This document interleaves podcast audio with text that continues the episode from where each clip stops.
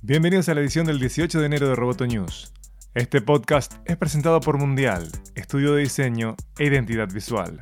Mi nombre es Miguel Ángel Dobrich y por esta semana ocupé el lugar de Natalia Ralde. Ella vuelve la próxima semana. Vamos con las noticias.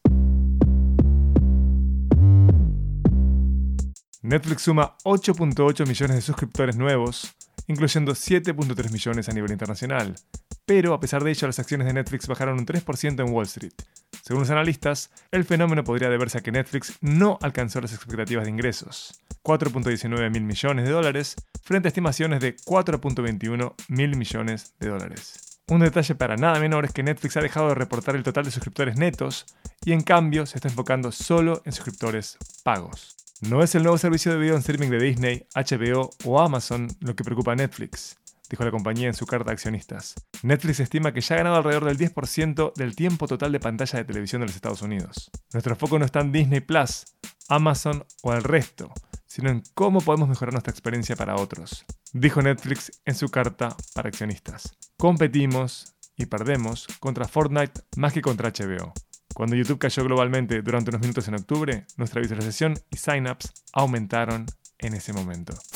Walmart ha descartado desarrollar su servicio de streaming de video por suscripción para competir con Netflix.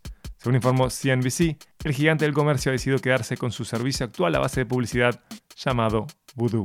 Quizá esto haya sido la jugada correcta. Recuerden que en los próximos 12-18 meses, además de Netflix y Amazon, el mercado del SBOD tendrá jugadores de la talla de Apple, Disney y Warner Media. Mientras Tesla reduce el personal en los Estados Unidos y se prepara para producir automóviles eléctricos en la segunda mitad del año en China, un fabricante chino de automóviles eléctricos apunta a los Estados Unidos. El grupo Candy Technologies, que cotiza en Nasdaq, pretende exportar dos modelos de sus autos en 2019, según el chair de la compañía. Los autos para el mercado estadounidense se venderán a 20 mil dólares aproximadamente. La compañía china pretende vender de 2.500 a 5.000 unidades por año, según informó Bloomberg.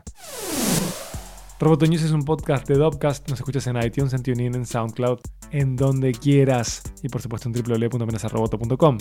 Sigue Amenazaroboto en arroba amenazaroboto y en facebook.com barra amenazaroboto. Hasta la próxima. Roboto News.